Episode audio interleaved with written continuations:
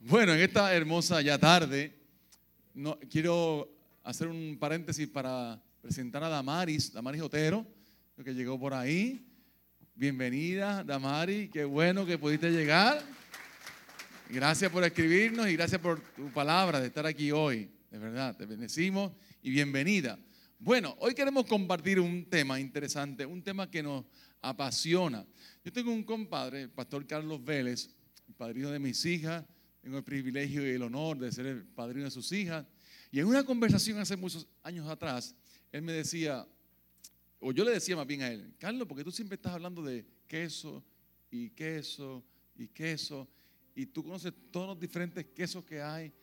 yo conozco dos, papa, belvita, eh, y no, y tú sabes este queso y este queso. ¿Por, ¿Por qué tú hablas tanto de eso?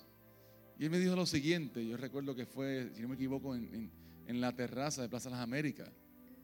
Yo no sé si eso existe todavía, pero en la terraza de Plaza Las Américas me dijo, es que yo no concibo a alguien que no esté hablando de lo que le apasiona. Y eso se me quedó grabado ahí. ¿Cómo yo no puedo hablar de lo que me apasiona? Entonces, el tema de esta mañana me apasiona y estaría hablándolo felizmente toda mi vida. Hasta el sol de hoy lo he hecho y podría continuar toda mi vida hablando del tema, la toalla del servicio, lo que nos hace diferente. Yo podría hablar toda mi vida de este tema. Pudiera hacer tal vez 40 series, 10 libros, porque y al final de todo ese proceso no se queda todavía corto para describir la importancia de lo que es el servicio. Mire, Puerto Rico es bello y Puerto Rico tiene unos lugares que son hermosos. Y hay una, toma maravillosa del yunque que cuando uno la ve, uno se inspira. Uno se inspira. Y al mirar la belleza de nuestra isla, solo podemos concluir que solo un Dios creador de todas las cosas puede hacer tan semejante obra de arte.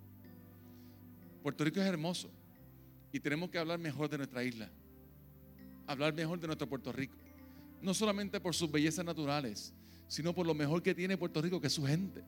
Es su gente. Y usted y yo tenemos que ser responsables de hablar bien sobre el lugar donde vivimos. Y la palabra de Dios nos enseña desde Génesis 1.1 que en el principio creó Dios cosas como esta. Los cielos y la tierra. En primera de Crónica, capítulo 29, versos 11 al 12, estoy hablando de versos que describen esa, esa grandeza de Dios. Dice, tuya es, oh Señor, la grandeza y el poder y la gloria y la, la victoria y la majestad. En verdad, todo lo que hay en los cielos y en la tierra, tuyo es el dominio, oh Señor, y tú te exaltas como soberano sobre todo. Las riquezas y la gloria proceden de ti. Y tú dominas sobre todo. En tu mano está la fuerza y el poder. Y en tu mano el hacer grande y el dar poder a otros. El Salmo 19, verso 1 dice que los cielos cuentan la gloria de Dios y el firmamento anuncia la obra de sus manos. La creación habla y envía un mensaje diciendo, hay un Dios que hizo esto. Hay un Dios que creó todas las cosas. Me encanta como dice el Salmo 108, verso 4. Porque grande, por encima de los cielos, es tu misericordia y hasta el firmamento tu verdad.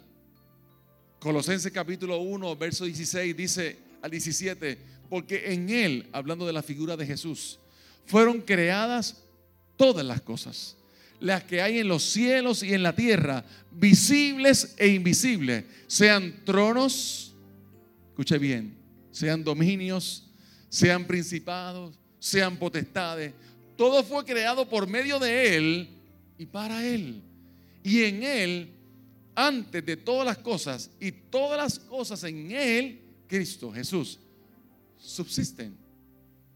Ahora hay un verso que le pone como que esa, esa cherry encima del Sunday. Ya estamos terminando, ¿sabe? Tranquilo. Efesios capítulo 2, verso 10. Y me puede invitar en confianza al final. Efesios capítulo 2, verso 10 dice, porque somos hechura suya creados en Cristo Jesús para buenas obras, las cuales Dios preparó de antemano. ¿Sabes para qué? Para que anduviésemos en ella. Pero ante toda esta realidad de la magnificencia de Dios y la grandeza de Dios, de un Dios grande, poderoso, majestuoso, surge un acontecimiento que, número uno, es sobrenatural. Y todo lo que es sobrenatural cambia la historia. Cambia la historia.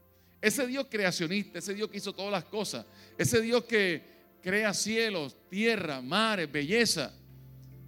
En Juan capítulo 1, verso 1 dice que en el principio era el verbo.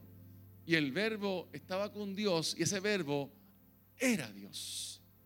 Y más adelante en el verso 14 dice algo el apóstol Juan que, nos vuela el pensamiento. ¿Cómo ese Dios tan grande, cómo ese Dios tan creador hace lo que hace?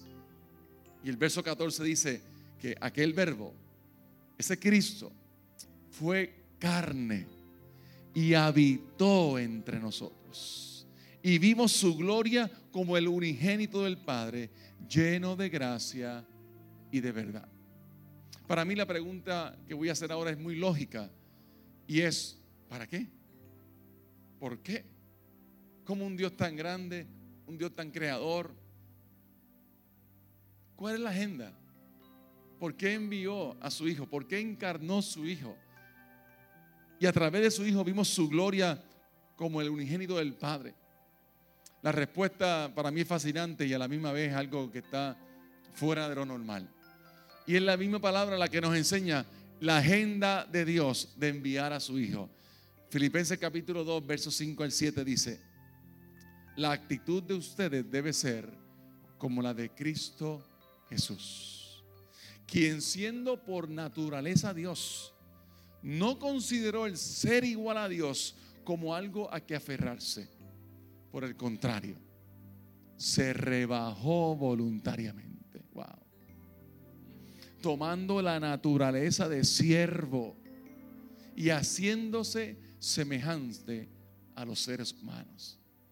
Usted puede ver esa relación dice, ¿cómo este Dios tan grande puede rebajarse y rebajarse voluntariamente?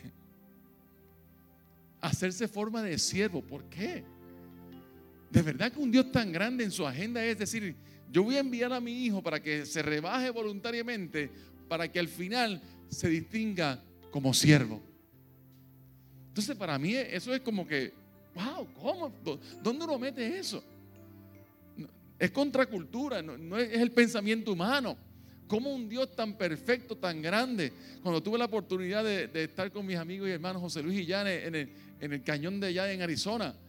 Uno, se queda en ese tope de esa montaña y dice, ¿cómo? ¿Cómo surge esto? Tanta belleza. Dios mío, esto, esto no tiene fin. Y cómo ese Dios tan creador, tan grande y poderoso, envió a su Hijo como cosa a no aferrarse. Y se rebajó voluntariamente tomando forma de siervo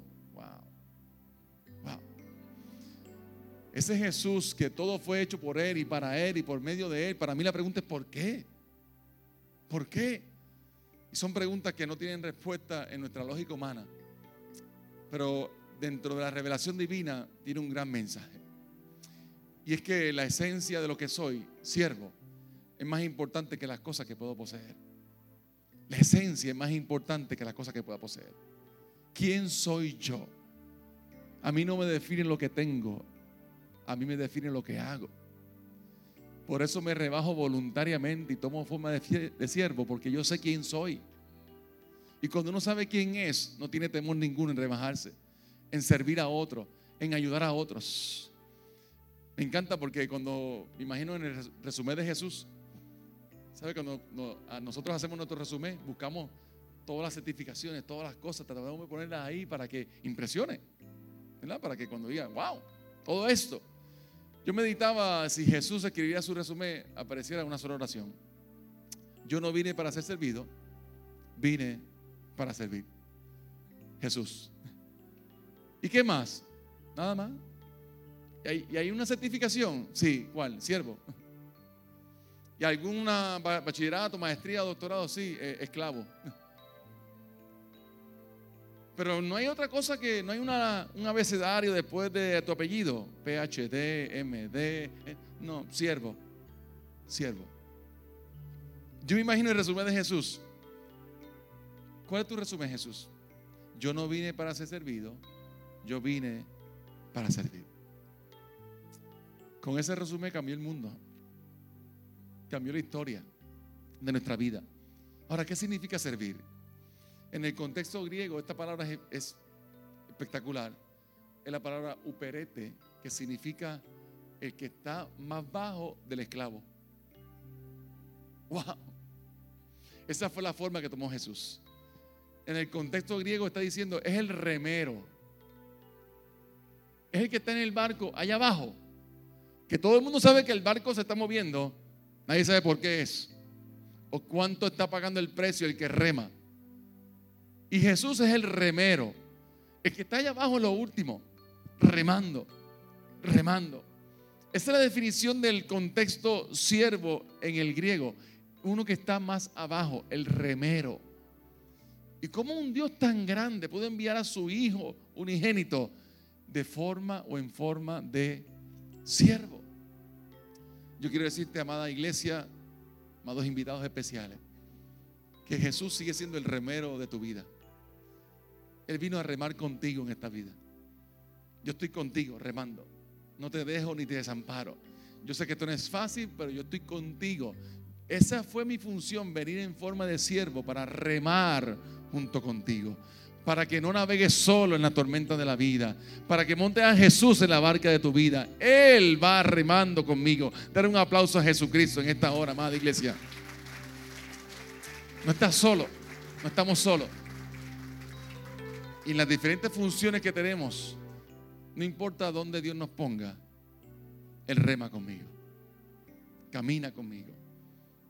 ¿Nos hemos sentido muchas veces remando solo? Yo también.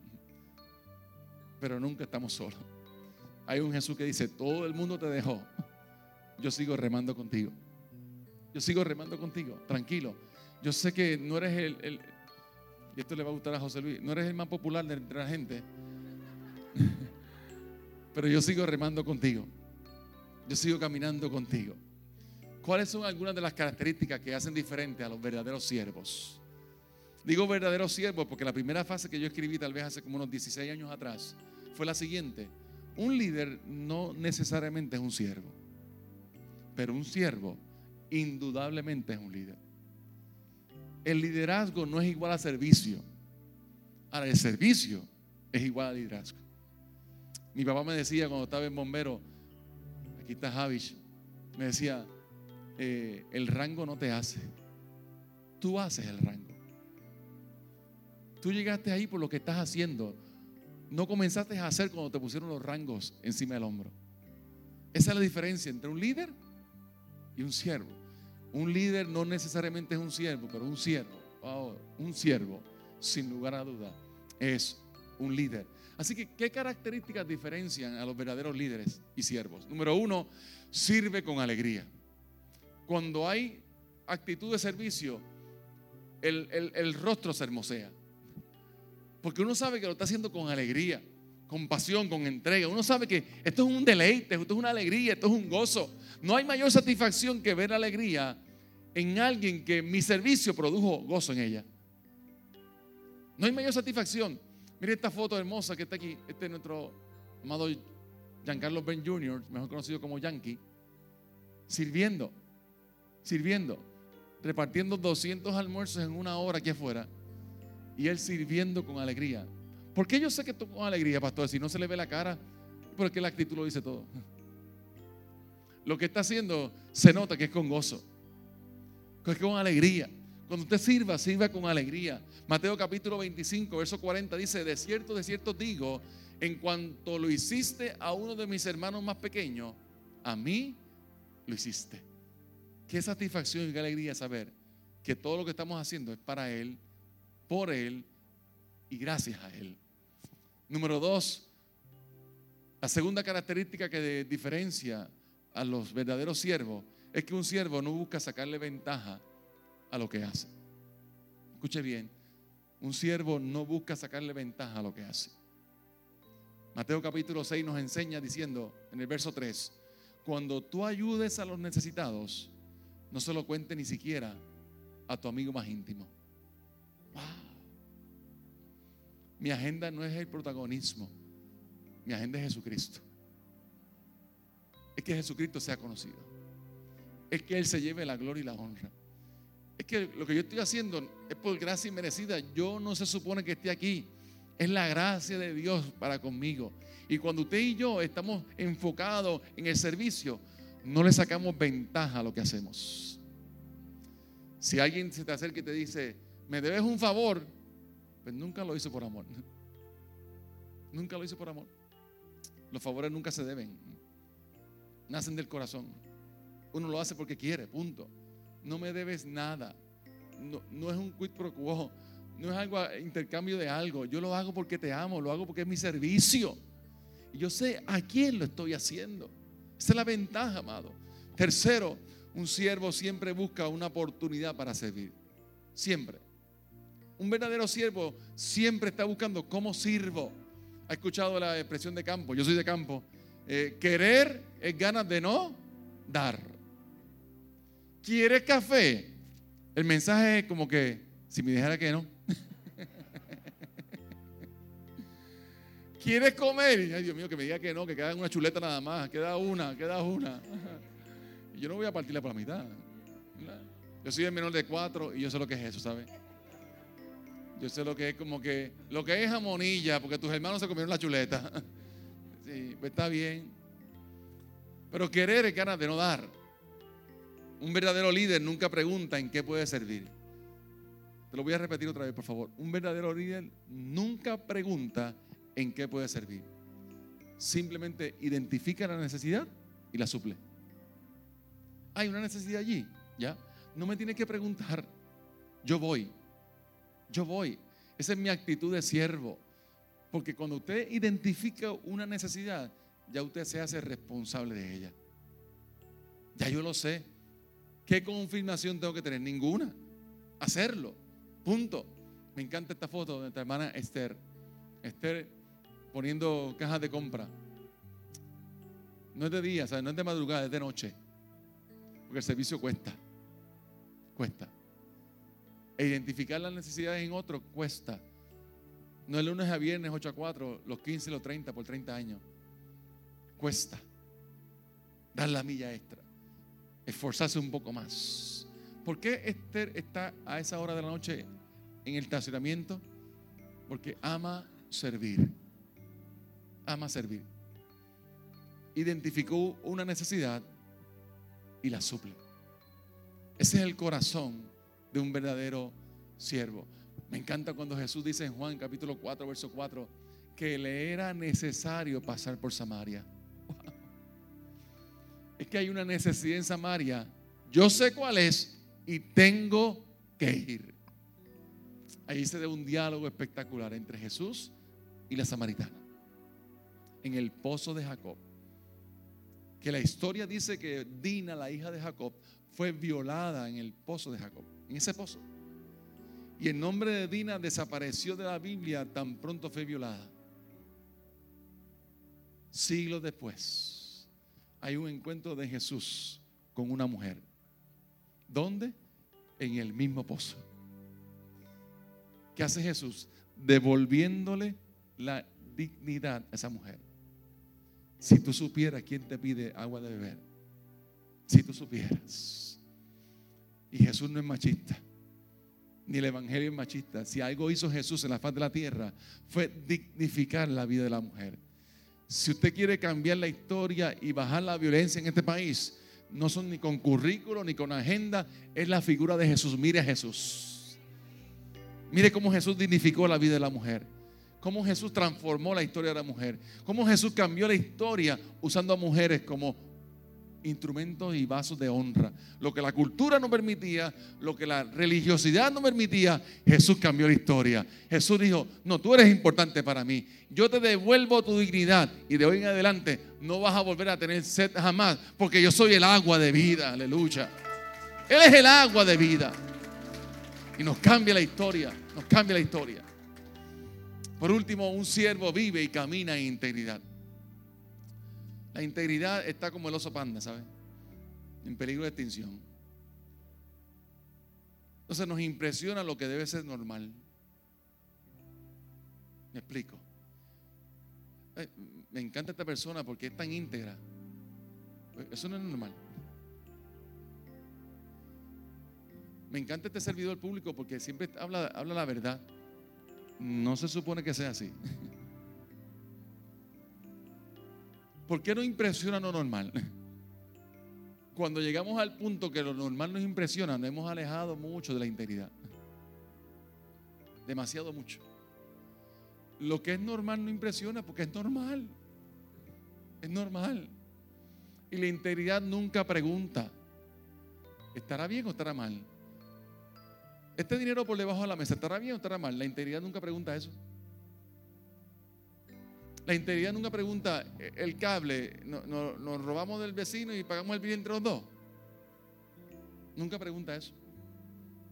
El pillo de la luz, aunque la autoridad esté en quiebra, ¿es justo? Vamos, vamos a poner un pillo de la luz porque eso no está bien. Nunca la integridad pregunta eso. Nunca. Porque es íntegro, es una sola pieza.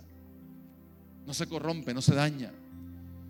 Y hubo un hombre que tiene como que. hay, hay, hay PhDs en la Biblia que son espectaculares. Y, Job tiene un doctorado en integridad. doctorado, ¿sabes? Y a pesar de todas las vicisitudes que pasó, todos los procesos que pasó, que aún la gente que más lo ama le dijo su esposa: Maldice a tu Dios y muérete. Él mantuvo su integridad. Y en Job capítulo 27, verso 5 dice: Hasta que muera hasta que muera, no quitaré de mí mi integridad. Hasta que muera, hasta que muera. Ese es mi distintivo. Lo que tú haces, lo que hacemos, nuestro desarrollo, los planes, los proyectos, es parte de nuestra función. Lo que sostiene nuestro carácter es la integridad. La integridad. Hasta la muerte yo voy a, no voy a quitar la integridad. Para concluir, yo quiero en esta hermosa hora. ¿Cómo sé distinguir a la persona que vive para servir? ¿Cómo yo lo identifico? ¿Cómo yo puedo decir, ese es un siervo? Esa es una sierva de Dios. Ese sabe para dónde va. Ese está enfocado en lo que está haciendo. Cuando escribía sobre este tema de la toalla de servicio,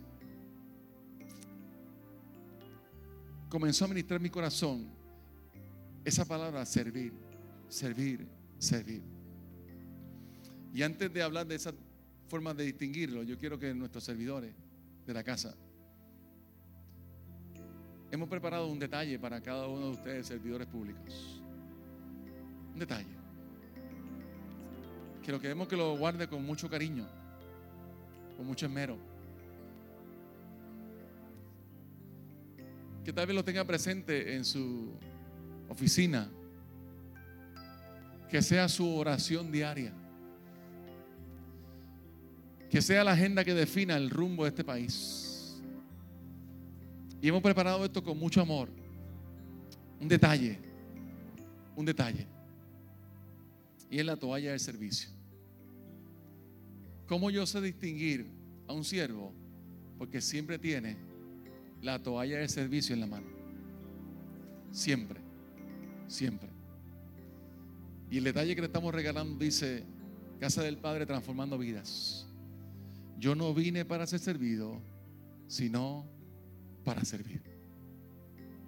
Esa es mi agenda. ¿Cómo usted distingue a un siervo de Dios? Tiene la toalla en la mano. Ese es un siervo de Dios. No la prepotencia, no el orgullo, no el título, no el salario, la toalla. La toalla. Dice, pero pastor, deme un ejemplo. Cristo. Cristo. Que noches antes de ir a la cruz del Calvario, se quitó su manto y se ciñó la toalla. Se, se ciñó el manto y tomó la toalla y comenzó a lavar los pies de los discípulos. El creador de todas las cosas, el que está por encima de todo, se hizo voluntariamente un siervo el remero de nuestra vida y dejó un legado diciendo, Esto es lo que me define. La toalla del servicio. ¿Cómo lo distingo? Siempre que alguien tiene la toalla de servicio, está seguro de quién es. Sabe de dónde viene y hacia dónde va. Lo sabe. ¿Por qué? Porque sirve. Y tengo la toalla de servicio en la mano. Todos los puestos son cíclicos, cambian. Jesucristo no. El servicio no. Y nos mantenemos con la toalla del servicio. Yo sé para dónde voy y sé quién soy. Número dos, agradece a las personas. Agradece a Dios por la persona que caminen a su lado. ¿Cómo yo lo, lo distingo? Gracias por el equipo que tengo. Gracias por la gente que tengo. No es mi gloria, no es por mí, es un equipo. Jesús pudo haberlo hecho solo y eligió doce. Uno salió limón. Siempre hay uno. Siempre hay uno. Pero pudo haberlo hecho solo. Y dijo, no, solo no. Yo puedo solo. Vente. Vente. Y un líder que vive con toalla de servicio en la mano agradece a la persona que tiene a su lado. Da gracias a Dios por ello. Sabe que el éxito no fue individual, es colectivo. Sabe que lo que está logrando es gracias a un equipo de trabajo que camina contigo, que se amanece contigo también, que camina contigo. Agradezcalo todo el tiempo y sea intencional en el agradecimiento. No lo haga en ocasiones especiales, sorpréndalo cada semana. Gracias por lo que estás haciendo. Es más allá de un salario, es más allá de una posición, es el corazón de servicio. Tercero, no tiene temor de servir. Cuando tú tienes la toalla de servicio en la mano, no tienes temor. Pero te voy a decir esto y yo sé que tal vez incomoda un poquito. Es difícil tragar esto. No tienen temor en servir aún aquellos que le han traicionado. No tiene temor. Yo sé quién soy. Esto me distingue. No son tus actitudes, es el corazón de siervo. No tiene temor ninguno de servir aún aquellos que le han traicionado. Sirve. Y Dios en su justicia se encargará. Dios hará lo que tenga que hacer. Pero yo no voy a dañar mi corazón ni a cambiar mi agenda de servicio por tus malas actitudes. Yo sigo sirviendo. Número cuatro y último, sirve de ejemplo para que otros hagan lo mismo. Los discípulos le preguntaron a Jesús, ¿por qué tú haces esto? ¿Por qué? Yo sé quién soy y sé para dónde voy. Y termina el relato del lavatorio de los pies diciendo, para que ustedes hagan lo mismo. Esa es la importancia de la toalla de servicio. Y yo me siento privilegiado junto con mi amada esposa de poder tenerles hoy aquí a ustedes y a nuestra iglesia amada. Esto es costumbre en casa del Padre. Cada cuatro años hacemos esto. Este año rompimos récord. Cada vez se añade más. Pero nunca se olvide y nunca abandone esta toalla. La toalla de servicio. Que antes de iniciar sus labores diarias se encomiende a Dios y diga, Señor, yo no vine para ser servido yo vine para servir. Vine para servir. Yo quiero pedirle a mi amada esposa, la pastora Cintia, que pase por aquí, al grupo de adoración también. Queremos orar por ustedes. La consagración y la oración es lo menos que podemos hacer por ustedes. Cubrirles en oración. Tenerlos presentes en nuestras oraciones. Se lo comparto a Noelia casi a diario. Descubrimos en oración. Descubrimos en oración te cubrimos en oración. Independientemente del resultado de las decisiones, te amamos, eres hija amada. Y quiero que usted sepa, servidor público, servidora pública, que usted está aquí hoy por la gracia de Dios y que tiene en la iglesia un remanente fiel que está orando por su vida, está clamando por su vida. Puerto Rico necesita más gente como Jesús, gente de toalla en mano gente de toalla en mano. Yo espero que este año, este cuatrienio culmine con cero casos de corrupción. Por fin. Hace falta. Aunque sea un cuatrenio. Que la palabra corrupción no suene. Ustedes están ahí. Y Dios le entregó la toalla del servicio. Yo quiero levantar este clamor. Y le pido a la iglesia, por favor, que me ayude a orar. Si puede extender sus manos hacia ellos. Si se puede poner de pie. es posible que se pongan de pie. Y hermanos de la iglesia, por favor, vamos Sí, a Cúbrenos. Vamos a cubrirlos, vamos a extender nuestro- nuestras manos hacia ellos, porque Sí, Dios ha marcado este tiempo Amén. y ha marcado un tiempo de gracia sobre el Sí, gobierno. Señor. Y yo siento un regocijo en mi corazón de saber que usted, el que está aquí, aceptó esta invitación. Y Dios los manda con un mensaje directo. Ustedes van a servir y van a servir con humildad. Y los hijos de Dios, cuando creen y hacen las cosas como para el Señor y no para los hombres, Dios empieza a abrir puertas. Yes. Y Dios va en avanzada, en avanzada. Dios nunca se amilana. Jesús nunca se amilanó ante las cosas que se levantaron en su contra. Jesús iba en avanzada y usted camine confiado en avanzada, porque el que va con usted es mucho más fuerte que los miles que se puedan levantar a su alrededor para dispararle con flechas venenosas. Ninguna de ellas tocará su corazón, Sí, porque hay un pueblo que los está cubriendo en el nombre poderoso de Jesús. Señor, pon un manto de protección sobre cada cabeza de cada líder de nuestro país. Señor Jesús, que ellos puedan ver claramente que eres tú. Eres tú quien quita los escollos del camino y los haces pasar en paz, libres, sanos, salvos, Señor Jesús. Bendice, Señor, bendícelos, Padre amado. Bendícelos, Señor, que ellos puedan ver la columna de fuego para seguir mirando, identificando y llegando a sus metas, a su propósito, Señor. Tú los has puesto en este tiempo. Tiempo difícil, pero tiempo de gracia también. Un tiempo que marcará la historia y la gente, Puerto Rico, el mundo entero verá que aquí se hacen las cosas bien Amén. porque hay un Dios poderoso Sí, y hemos creído en Él, en el nombre poderoso de Jesús. Padre, damos gracias, Señor, y hablamos tu palabra sobre cada siervo tuyo. Señor, tú dices en tu palabra que tú acampas alrededor de los que le temen y los defiendes, Señor. En esta hora hablamos una cobertura sobre sus vidas. Disipa toda persona que quiera tocar a sus puertas con mentalidad corrupta, Señor. Confúndelos, que ni lleguen a la puerta. Dale el corazón de servicio, Señor. Aumenta la pasión por el servicio. Hablamos tu cobertura sobre ellos, Señor. Porque el que habita bajo el abrigo del Altísimo morará bajo la sombra del Omnipotente, Señor. Y hoy hablamos tu cuidado y tu protección y que ninguna plaga toque su morada. Hablamos bendición sobre su familia, aún sobre sus hijos, Señor. Guarda su corazón, Señor. Guárdalo, cúbrelo. Y gracias, Señor, porque ellos son en esta patria gente dispuesta a servir, Señor. Que la agenda que los distinga sea la agenda del servicio. Que la agenda que los distinga sea la toalla en la mano. Que la agenda que los distinga sea proclamar la justicia de Dios sobre estos 100 por 35. Hablamos bendición sobre ellos. Hablamos, Padre amado, tu cobertura sobre ellos. Cúbrelos como nunca antes, Señor. En momentos de dificultad, en momentos de ansiedad en esta isla, Señor.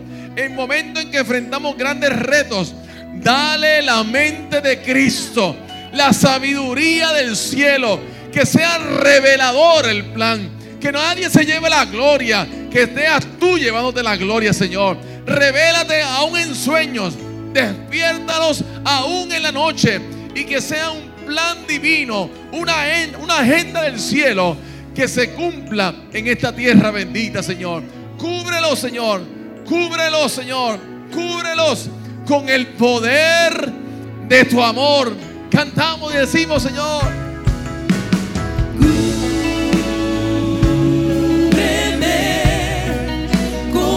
Rodéalos con tu amor. Rodea tu iglesia con amor. Aleluya. Aleluya.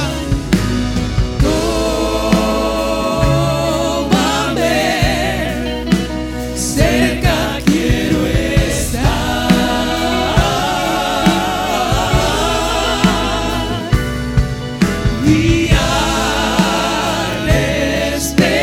Escuche bien, nuevas fuerzas. Nuevas nuevas fuerzas, nuevas fuerzas. Aleluya. Y nos levantaremos bajo el viento del Espíritu Santo en esta isla. Y veremos su gloria como nunca antes. Veremos su gloria como nunca antes. Dios te usará como instrumento de su gloria. Como instrumento de su gloria. Como instrumento de su gloria. Hay una enfermedad que parece de muerte sobre esta isla, pero de muerte no es. Es para ver la gloria de Dios declaramos salud mental sobre la isla del Cordero. Hablamos tu finanza, tu provisión sobre esta isla, Señor. Tú eres el dueño de todo.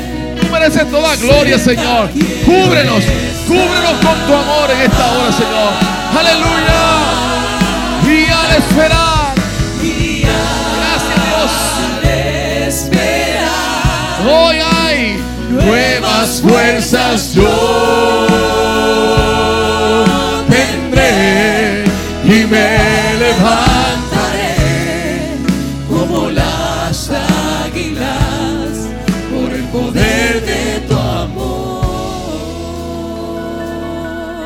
aplauso a Jesucristo en esta hora. Nunca abandone la toalla de servicio. Ella es la que va a marcar la diferencia entre los líderes y los siervos. Somos siervos. Somos siervos. Y hay un Cristo que está remando contigo. No estás solo. No estás sola. Hay un Cristo remando contigo. Recuerden, no están solos. Vamos a estar cubriéndolos en oración. Así es. Ustedes son unos valientes. Los admiramos. Los honramos. Y por eso están aquí hoy para decirles que tienen un pueblo orando por usted. Amén. Gracias. Gracias por haber aceptado ese reto